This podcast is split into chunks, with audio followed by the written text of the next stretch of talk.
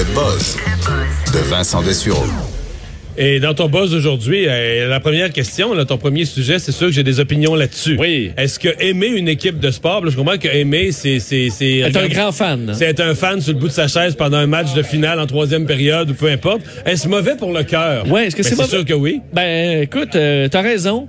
Euh, pa- ça dépend, parce que des fois, on disait des événements euh, stressants, ça peut quand même être... Mais mettons, mettons là, en prolongation. Oui. Mettons pour un fan de hockey, un fan de football au quatrième quart, mais un fan de hockey, là, c'est la prolongation pendant une série. Admettons, t'es... Je veux dire, le cœur, le cœur, il, il, déchire. Il déchire à chaque tir au On s'imagine oh, le Golden Goal de Sidney Crosby, là, en prolongation aux Olympiques.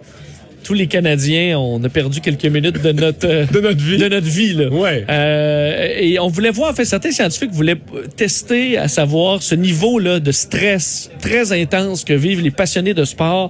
Est-ce qu'il y a réellement un effet sur le cœur? Et ils sont allés étudier des Brésiliens qui sont passionnés de soccer, évidemment, un niveau euh, euh, qu'on ne voit pas Je pense ici. qu'on peut dire ça, oui. Et ils ont pris des échantillons de salive de plusieurs de ces fans, en fait une quarantaine, pendant euh, la, la défaite. Faut dire, vous allez vous souvenir probablement de ce match-là parce que je me souviens pas beaucoup de matchs de soccer. Celui-là, je m'en souviens. Euh, la défaite des, euh, des Brésiliens lors de la Coupe du Monde de 2014 au Brésil contre les Allemands qui les avaient dévissés 7 à 1. Euh, C'était euh, la honte. C'était un match incroyable pour les, pour les Brésiliens. Et on est allé tester le taux de cortisol dans leur salive, donc un euh, euh, indice de stress intense. L'Université de Oxford qui vient de, de faire paraître les résultats de cette étude-là. Vous voyez que ça a commencé même en 2014. Ce qu'on se rend compte, c'est que le, le niveau de pression sanguine et l'effet sur le cœur atteint un niveau qui peut être dangereux selon plusieurs. Dans les effets intéressants, c'est qu'on se rend compte qu'il n'y a pas de différence homme-femme. Alors, on disait, les hommes, souvent, ont peut-être l'impression qu'ils sont plus craqués, plus stressés, mais les femmes passionnées de football avaient le même effet euh, négatif sur le, sur le cœur. Alors, on parle d'effet, euh, resserrement des vaisseaux sanguins, hausse de la pression sanguine et des dommages pour ceux qui ont, par exemple, un cœur déjà affaibli. Ça peut augmenter les, les dommages.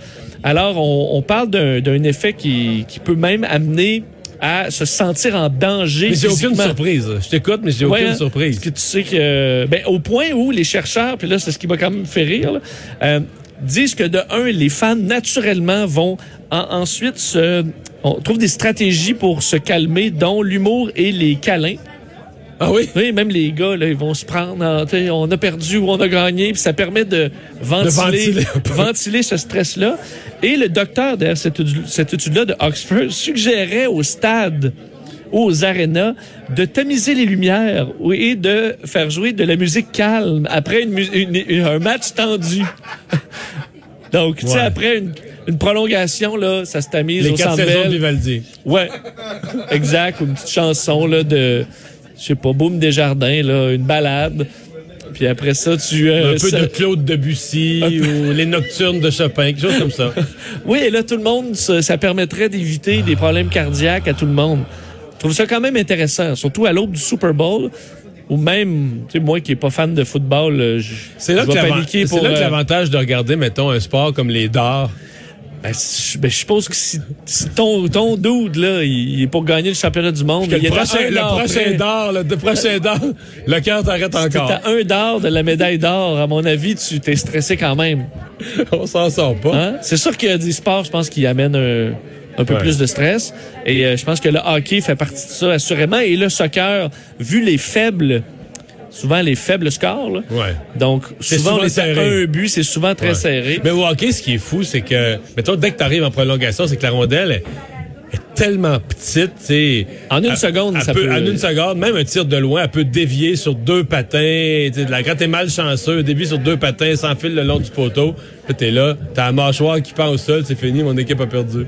C'est vrai qu'au soccer, si tu pars d'un bout du terrain, pourtant, il y a quand même un, T'as le temps de te préparer mentalement, à petit dire, oh, délai. ça va être dangereux. un petit délai. Alors, sachez-le, faites attention à votre cœur pendant le Super Bowl. Vous essaierez d'être... euh, Bon. Parce que le Canadien, pour l'instant, nous, nous rend pas trop stressés cette année. Non, mais c'est peut-être c'est bon pour la santé, dans le fond, au, Québec. Une année euh, où on est sûr qu'il se passe Le rien. Canadien est jamais en série, euh, jamais de stress. La saison commence, on sait déjà qu'ils feront pas les séries. On est relax. On est... euh, L'effet d'une marche en forêt. Et c'est peut-être arrangé avec le ministre de la Santé, cette affaire-là. Bon, l'éthique est pas la même partout dans le monde. Ça, euh, étude, Ça, on s'en doutait. là. Oui, mais très intéressante sur le, le dilemme du tramway. là. Plus de bon, Qu'est-ce que le dilemme du tramway? ton tramway, qui a, vous êtes cinq personnes et vous allez dérailler, mais tu peux virer euh, le, le tramway, le changer de rail et aller tuer quelqu'un, mais sauvant toi et les autres passagers. OK? Qu'est-ce que tu fais? Entre mourir, toi, avec tes passagers, ou changer de rail pour te sauver la vie, mais tu sais que tu vas tuer quelqu'un qui est sur le rail. Ouais, est-ce que tu sacrifies Ben, quelqu'un pour le un greater good? Moi, je pense que c'est un faux débat. Je pense que tout le- les gens vont dire, si tu leur poses la question en théorie, Oui. les gens vont te dire des réponses différentes. Donc, des bien-pensants vont te dire, ah non, moi, je me laisse. Mais je pense que placé devant la situation, 100% des humains sauvent leur vie puis tuent le, le- le- en se disant, ben, je, je le connais pas, il est sur le rail, tant pis Bon, je te mets un autre scénario. OK. T'es sur le même tramway, mais la façon de l'arrêter pour ne pas mourir, c'est de pousser le plus gros en avant des rails. OK? Ça, c'est... euh, là, est-ce que c'est différent? C'est un dilemme éthique plus complexe. Bon, ben, je te pose la question.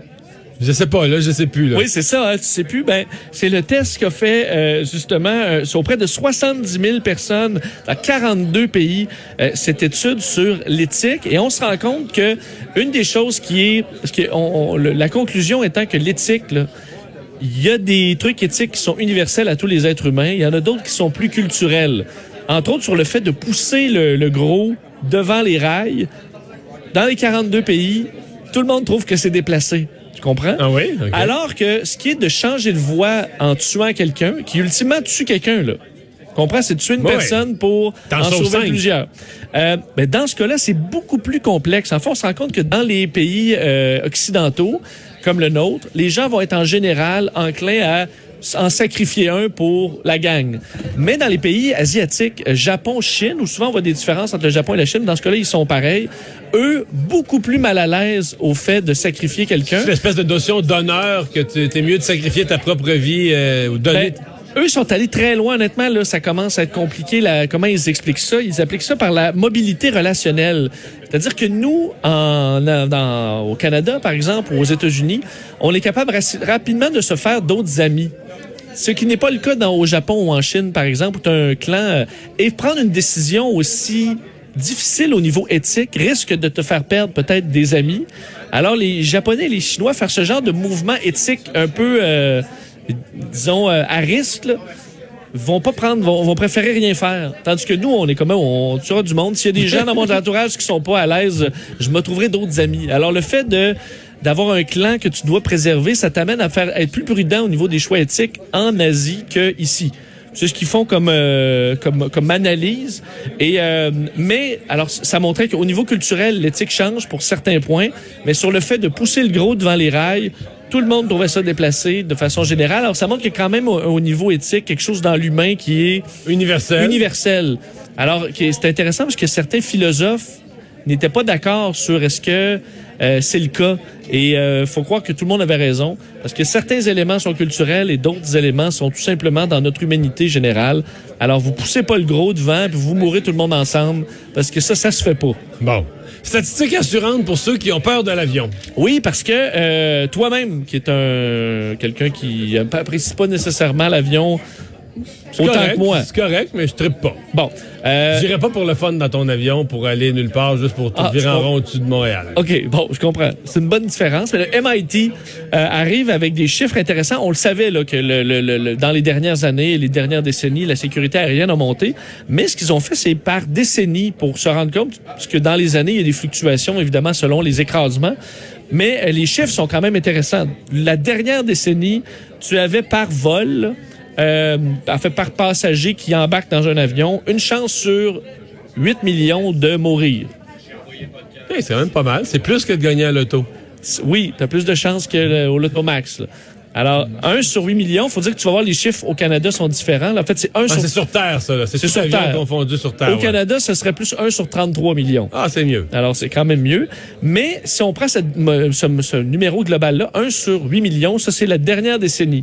Une décennie plus tôt, Donc, 2000 à 2010. de, en fait, 98 à 2007, on Ok, s'entend, les, avions, euh, les avions étaient modernes là, dans ces années-là. Oui, oui. C'était 1 sur 2,7 millions.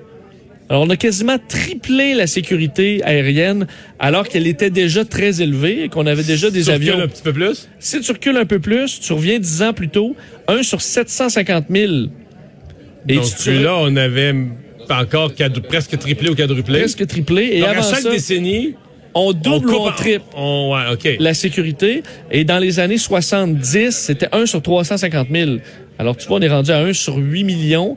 Alors, euh, les chercheurs disaient, on, on critique, puis présentement avec Boeing, un peu l'industrie aérienne, mais c'est très impressionnant ce que cette industrie-là a pu faire. Mais ce que tu dis nous ramène quand même au Boeing 737 MAX à, à l'ampleur de l'inacceptable. C'est-à-dire que c'est comme si c'est la... euh, Je dis pas que c'est la seule erreur en matière de- de- d'aviation, mais c'est... que Moi, là, à mon âge, de mon vivant, c'est le plus gros. J'avais appelé ça un glitch. C'est-à-dire que... Ben, c'est une tache noire sur un panneau blanc. Là. une Alors, erreur vraiment de ça. conception où on se rend compte qu'on a vraiment mis à risque la sécurité des gens, qu'entre les pilotes, il y avait de l'inquiétude, on l'a fait par... C'est terrible. Mais ça vient peut-être aussi de ces statistiques incroyables qui font qu'à un moment donné, on se sent un petit peu à l'abri. Bon, Tu te dis, ah ben des crashs, il n'y en a plus. Alors, tu, tranquillement, tu tournes un peu plus les coins ronds. Euh, et euh, on se rend compte que, évidemment, par région, je te dis 1 sur 33 millions, ça c'est dans les pays euh, occidentaux. Et la Chine, maintenant, qui c'est d'ailleurs la, grande différence là, de, de- de ce grand bond de sécurité dans le dernier 10 ans, c'est en grande partie dû à la Chine, qui était très peu sécuritaire au début des années 2000, qui a embauché des experts de par le monde, qui ont emba- enga- acheté les meilleurs simulateurs de vol, ont vraiment donné un coup pour sécuriser leurs, euh, leurs appareils et qui sont rendus au niveau euh, à peu près de ce qu'on a ici. Alors, 1 sur 33 millions dans ces pays-là. Dans les pays, disons, je- je me souviens d'avoir regardé des statistiques. Certains pays africains, certains pays sud-américains avaient des statistiques des taux d'accident qui étaient un petit peu hors normes là, par rapport aux, Ben- grandes, aux grandes compagnies des pays industrialisés. là. Si on va dans Afrique, certains pays d'Asie aussi très pauvres et en Amérique latine, c'est un sur euh, une personne par million. Alors tu vois, c'est huit fois plus dangereux de dangereux, mais 33 c'est quand fois. même juste un sur un million. Mais c'est 33 fois plus dangereux que euh, Canada. voler sur Air Canada ou WestJet ou autre chez nous. Alors, euh, mais sachez-le, le chercheur dit avoir peur d'avion, c'est un peu comme avoir peur d'aller au supermarché et que le toit vous tombe dessus. Non. Bon, mais encore là, non, parce que c'est quand même vraiment rare qu'il tombe un toit d'épicerie sur quelqu'un. puis si le toit du supermarché tombe, t'as une meilleure chance de survie que toute foire à 33 000 pieds, là. Non? D'être Oui. chanceux, puis que le rack, euh, le rack de sucre euh, te tient ça. Non? que tu tombes dans un tas de neige, Ouais, bien pas. mou. Euh, effectivement, t'as raison, t'as raison. En tout cas. J'étais pas d'accord avec C'est cette comparaison de- non plus. Une question de, de perception. Merci Vincent. Merci. Ah, et